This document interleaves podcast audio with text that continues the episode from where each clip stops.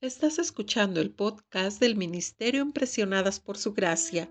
Nuestra serie actual se titula Reto de Lectura 365 a través del Nuevo Testamento.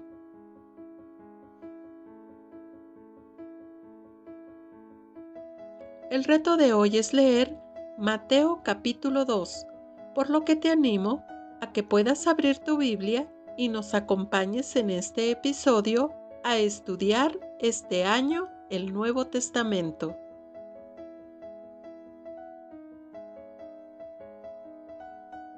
En lugar de darle la bienvenida a Cristo, en este capítulo 2 de Mateo leemos que Herodes se perturbó mucho y todo Jerusalén con él. Mateo capítulo 2, verso 3. Esta actitud representa al mundo con respecto al Señor Jesús y a su segunda venida. El Salmo capítulo 2, verso 2, en la versión NBI, dice, Los reyes de la tierra se rebelan, los gobernantes se confabulan contra el Señor y contra su ungido. Herodes solo pudo ver en el nacimiento de Cristo una amenaza a su trono, y su recurso natural era la violencia y el asesinato. Su etapa en Egipto marcó una nueva etapa de su rechazo.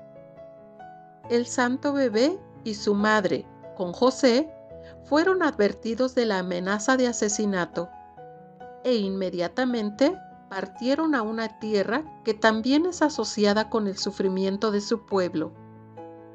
Egipto fue la tierra del exilio y la casa de la esclavitud. Esto fue necesario, no obstante, para que el Señor pasara a través de todos los sufrimientos por los cuales pasó o iba a pasar su pueblo. El viaje no fue hecho como si fuera el viaje de un rey. Nada de lujos, ni palacios, ni carros cómodos para el líder y maestro. Era un rey en el exilio. No tenía un sitio con todos los honores, ni el control sobre los hombres. Nazaret fue la última etapa en la historia del rechazo. La raíz del nombre de Nazaret literalmente significa un brote que surge en tierra seca como se menciona en Isaías capítulo 11, verso 1. Un retoño. Brote.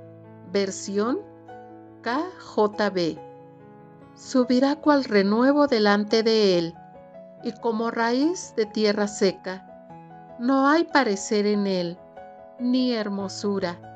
Le veremos más sin atractivo para que le deseemos. Y en Isaías capítulo 53, verso 2 nos dice que Él creció como renuevo en tierra seca. El pueblo de Nazaret era digno de su nombre. Sostuvo el lugar más bajo socialmente y moralmente en la estimación pública. Y la pregunta de Natanael era la característica. ¿Puede venir algo bueno de Nazaret? Juan capítulo 1, verso 46, fue suficiente para destruir la reputación del profeta en hablar mal del pueblo de Nazaret. La ciudad de los nazarenos fue también un término reprochable en los tiempos apostólicos.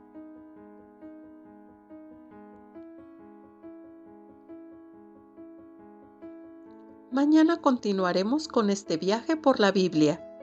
Nuestra oración es que el amor de ustedes abunde aún más y más en ciencia y en todo conocimiento, para que aprueben lo mejor, a fin de que sean sinceros e irreprensibles para el día de Cristo, llenos de los frutos de justicia que vienen por medio de Jesucristo, para gloria y alabanza de Dios.